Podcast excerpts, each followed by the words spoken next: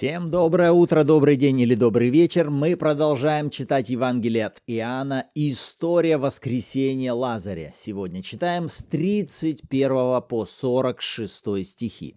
Всем привет! Вы на канале Арим. С вами Руслан и Ирина Андреевы, и это подкаст «Библия. Читаем вместе». И прежде чем мы будем читать вместе, давайте помолимся и откроем себя для принятия служения Святого Духа. Отец, во имя Иисуса мы благодарим Тебя за жертву Твоего Сына и за служение Твоего Святого Духа внутри нас пребывающего. Мы осознаем, что сами понять в Твоем Слове мы ничего не можем, но Ты, Святой Дух, Учитель и Наставник, наставляющий нас на всякую истину, Ты говори и открывай нам Твои истины во имя Иисуса. Аминь. Аминь. Итак, с 31 стиха.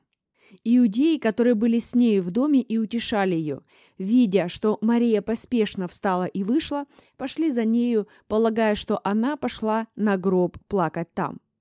Мария же, придя туда, где был Иисус, и увидев его, пала к ногам его и сказала ему, «Господи, если бы ты был здесь, не умер бы брат мой». Иисус, когда увидел ее плачущую и пришедших с нею иудеев плачущих, сам воскорбел духом и возмутился, и сказал, «Где вы положили его?» Говорят ему, «Господи, пойди и посмотри». Иисус прослезился. Тогда иудеи говорили, «Смотри, как он любил его». А некоторые из них сказали, не мог ли сей, отверши очи слепому, сделать, чтобы и этот не умер? Иисус же опять, скорбя внутренне, приходит к гробу. То была пещера, и камень лежал на ней. И Иисус говорит, «Отнимите камень». Сестра умершего Марфа говорит ему, «Господи, уже смердит, ибо четыре дня, как он в гробе». Иисус говорит ей, «Не сказал ли я тебе, что, если будешь веровать, увидишь славу Божью?» Итак, отняли камень от пещеры, где лежал умерший. Иисус же возвел очи к небу и сказал, «Отче, благодарю Тебя, что Ты услышал меня. Я и знал, что Ты всегда услышишь меня, но сказал это для народа, здесь стоящего, чтобы поверили, что Ты послал меня». Сказав это, он возвал громким голосом «Лазарь, иди вон!» И вышел умерший, обвитый по рукам и ногам погребельными пеленами, и лицо его обвязано было платком. Иисус говорит им, развяжите его, пусть идет. Тогда многие из иудеев, пришедших к Марии и видевших, что сотворил Иисус, уверовали в Него. А некоторые из них пошли к фарисеям и сказали им, что сделал Иисус. Аминь. Ну вот и воскрес Лазарь. К 46 стиху мы с вами увидели, каким образом все-таки это чудо воскресения свершилось. И в этот раз, когда мы читали эту историю, меня больше всего привлекла реакция Иисуса, потому что несколько раз апостол Иоанн подчеркивает то, как реагирует Иисус на происходящее событие в этой семье. В 33 стихе мы с вами читаем «Он воскорбел духом и возмутился». В 35 стихе ниже мы видим Иисус прослезился. В 38 Иоанн также выделяет и говорит, вот он уже подходит к гробу, опять скорбя внутренне. Естественным образом внутри меня поднимается вопрос, от чего Иисус скорбит и чем он при этом возмущен? Как это вообще сочетается? Раньше, когда я читал эту историю, я больше относил это, ну, к некому состраданию, которое сейчас Иисус выражает в адрес родственников усопшего. Ну, как бы плачьте с плачущими. Иисус тоже сейчас соболезнует, что Лазарь умер. Но сейчас-то мы с вами уже несколько раз выделяли, кто-кто находится в состоянии веры и уверенности о том, что что сейчас происходит, чем это все должно закончиться, так это Иисус.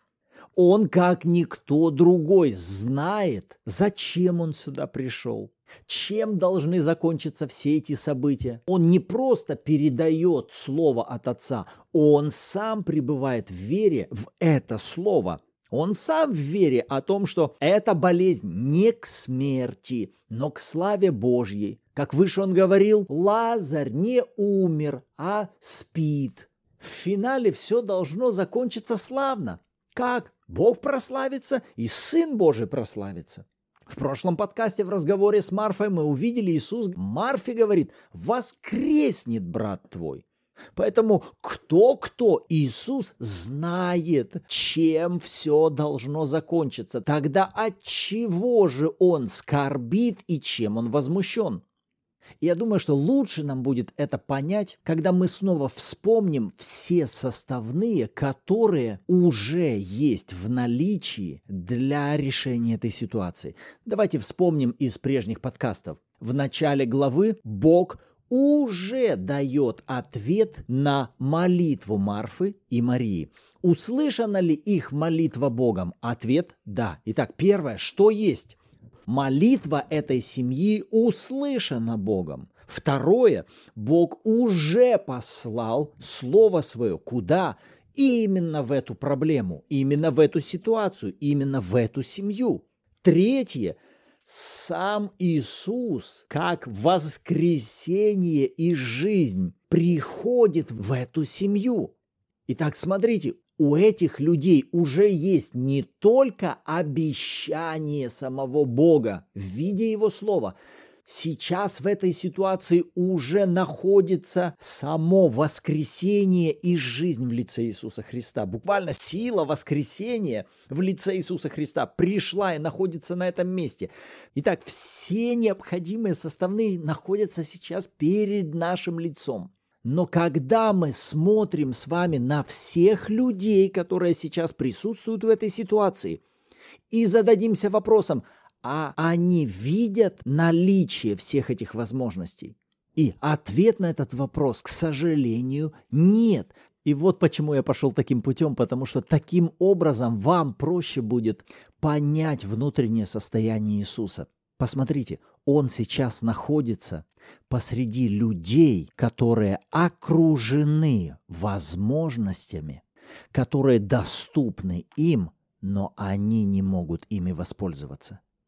Мне это очень уж напоминает картину людей, которые имеют вокруг себя, например, шикарные продукты, уютный дом, замечательных заботливых людей в своем окружении, но при этом, к примеру, они парализованы, их рецепторы не ощущают вкуса, и плюс еще прибавьте, у них паранойя, то есть они с подозрением относятся ко всему окружению, и когда вы, например, видите перед собой человека, который имеет вокруг себя возможности жить, наслаждаться жизнью, но при этом он не может этим пользоваться, то ваша естественная реакция, она какая?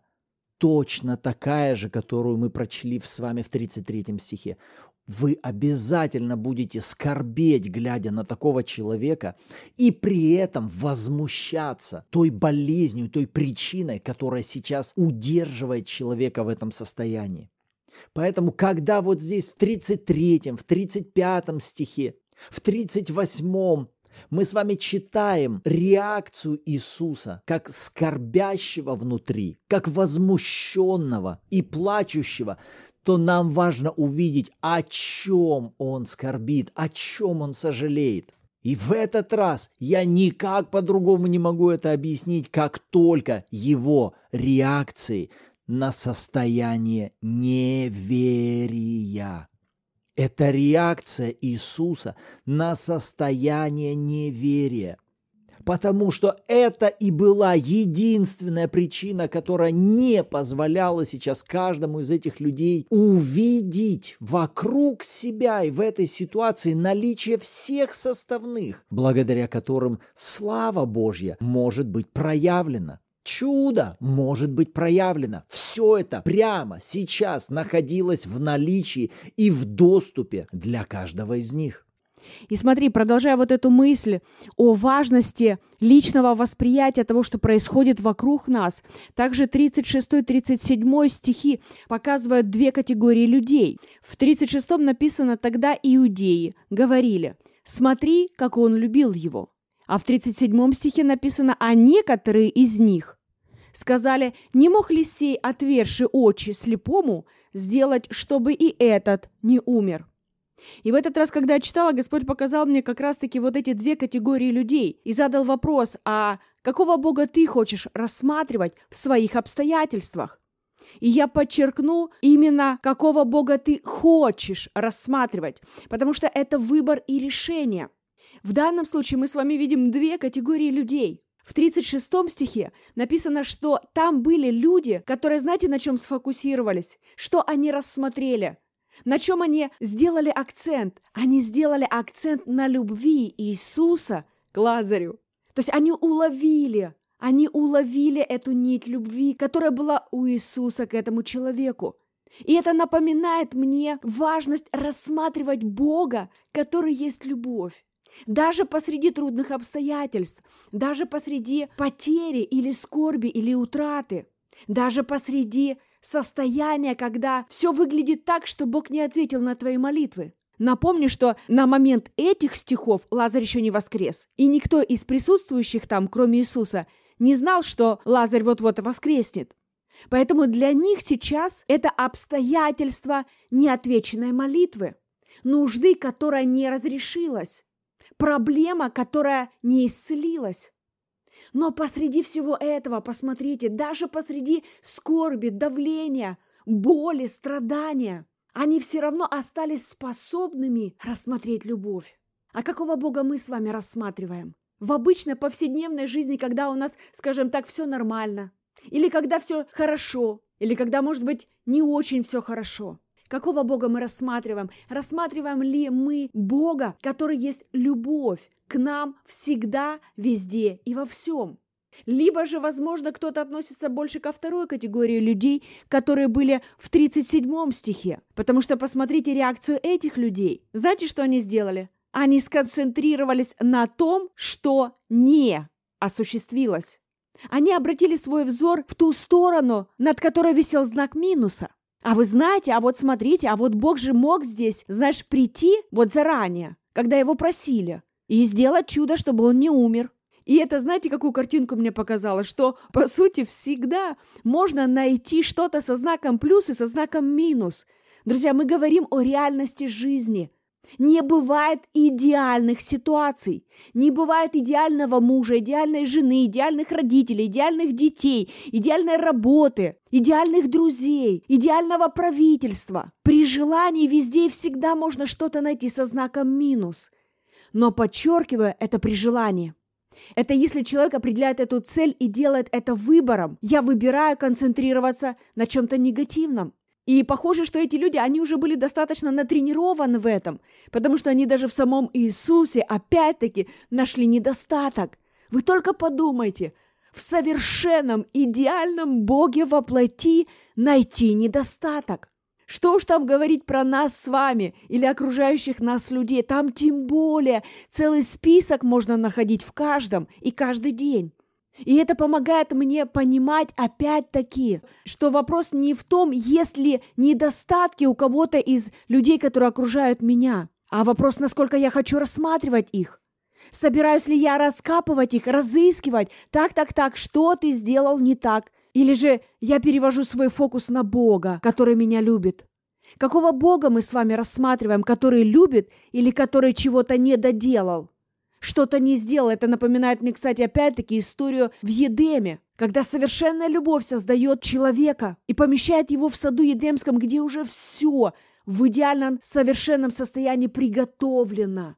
Но при этом, когда начинается диалог не с той личностью, дьяволу удается извратить разум человека настолько, что он даже в совершенной любви находит изъян. И вот здесь, в этих стихах, здесь получается достаточно наглядная иллюстрация. Кто-то принимает решение рассматривать Иисуса как любовь, а кто-то рассматривает его как того, который чего-то не доделал. Поэтому выбор, друзья, всегда за нами. Я принимаю решение, я хочу рассматривать Бога, который есть любовь. Ты увидела две категории смотрящих на Бога, а я сейчас обратил внимание на две категории плачущих. Ну, если так можно разделить.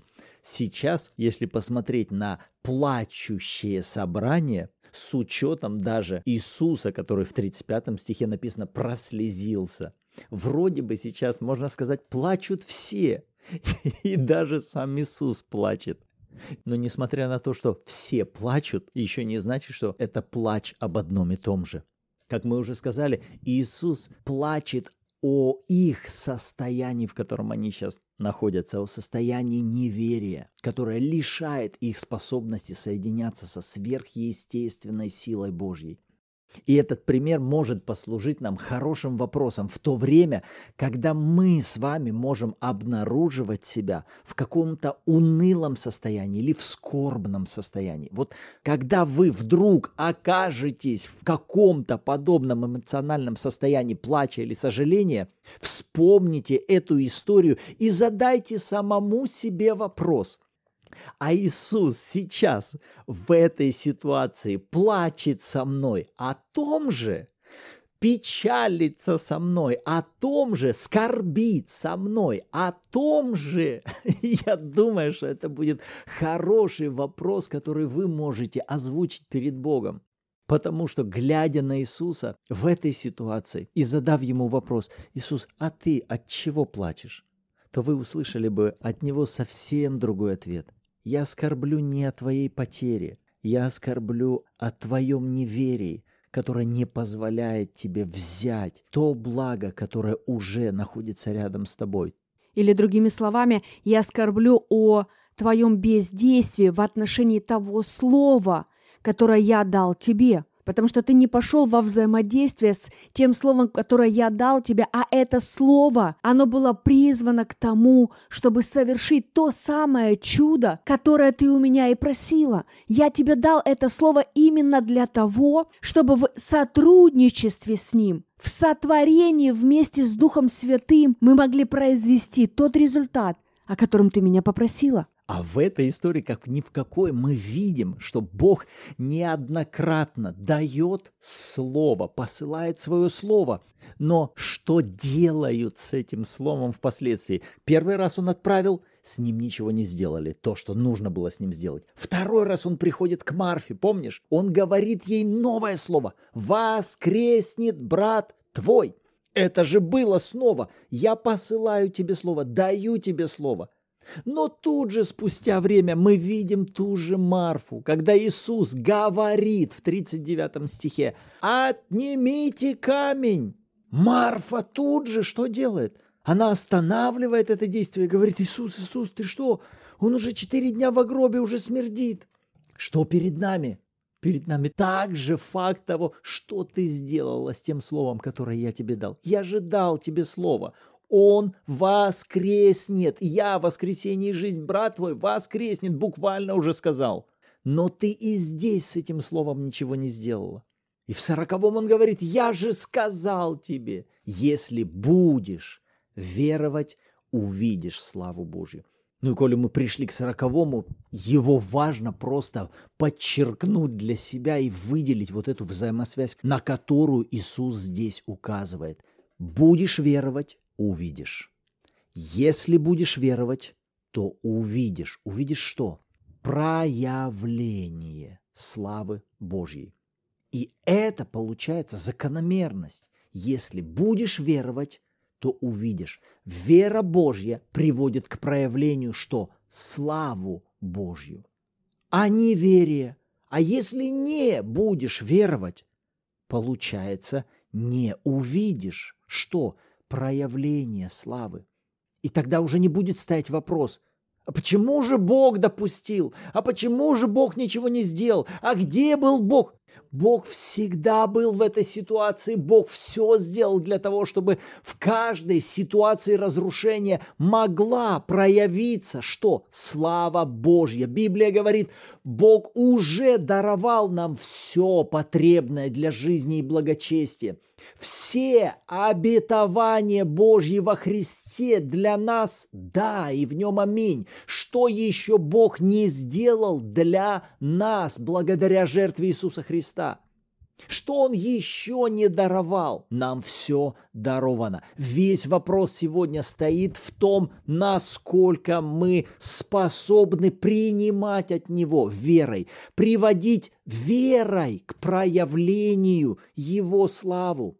И даже если кто-то, слушая нас сейчас, говорит, ну, ну, я, знаете, не тот, кто умеет, я не способен. Нет, друзья, вопрос не в том, что вы не способны, вопрос, хотите ли вы научиться этому. Потому что вера Божья не нами делается. Вера Божья является результатом взаимодействия, нашего взаимодействия со Словом Божьим. Вера Божья от Слова Божьего. Это не вам поставлено требование, а ну-ка произведите сами по себе веру.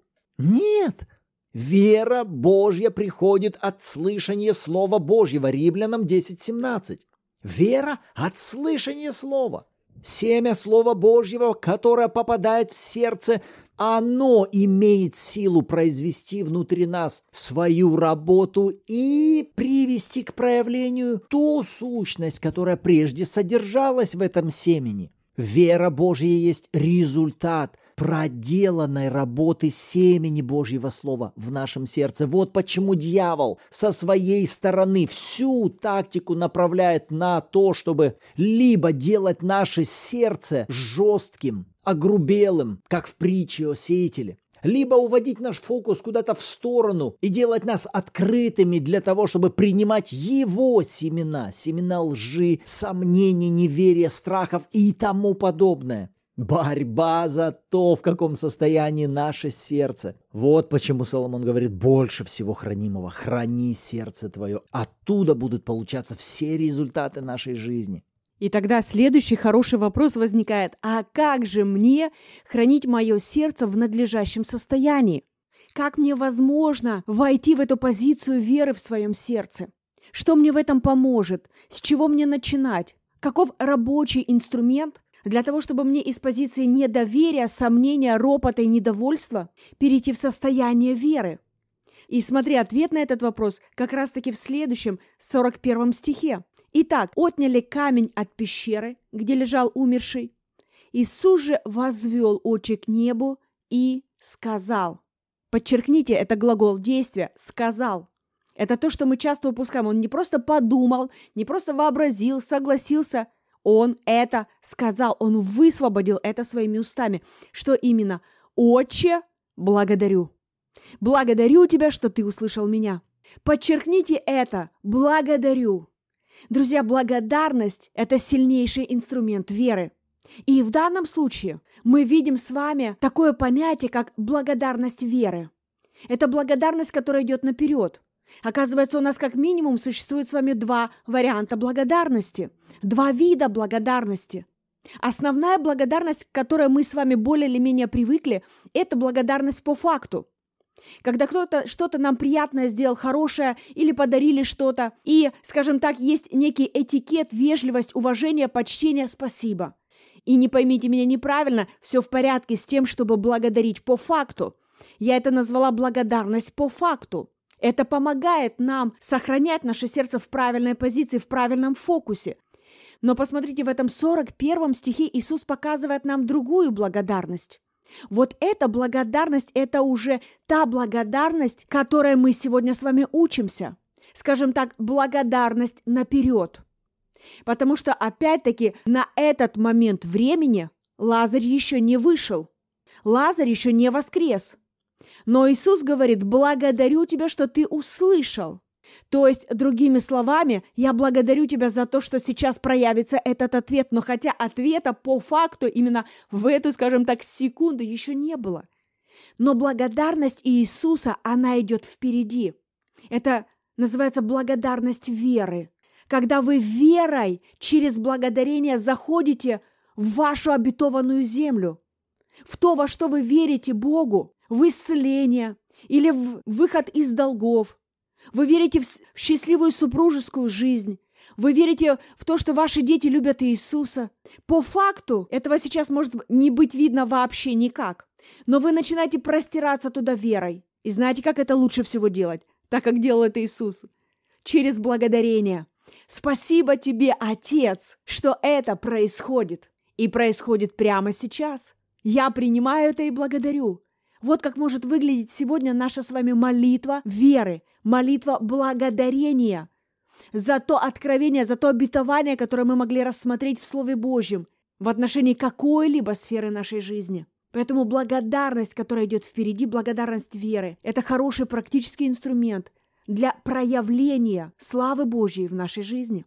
Аминь. Вот наше размышление вокруг этого места Писания. А что думаете об этом вы? И, кстати, это не все наши размышления. Есть еще интереснейшие мысли из этих стихов о том, как строить отношения в семье, Кому интересно, добро пожаловать в онлайн-эфир в субботу в 14.00 по киевскому времени. Этот эфир проходит в аудиоформате. Вам не надо будет включать видео. Вы сможете либо просто послушать и поназидаться, либо поделиться своими откровениями о прочитанном. Аминь. И в завершении выпуска давайте поблагодарим Бога. Отец во имя Иисуса, мы благодарим Тебя за то, что Ты всегда слышишь нас. Твое желание – это приводить к проявлению Твою славу. Ты все для этого сделал. И мы принимаем решение возрастать в своей вере, применять свою веру, чтобы приводить Твою славу к проявлению в нашей жизни. Во имя Иисуса – Аминь. Аминь. Рады, что сегодня вы были с нами. В следующем выпуске услышимся. Всем благословений. thank you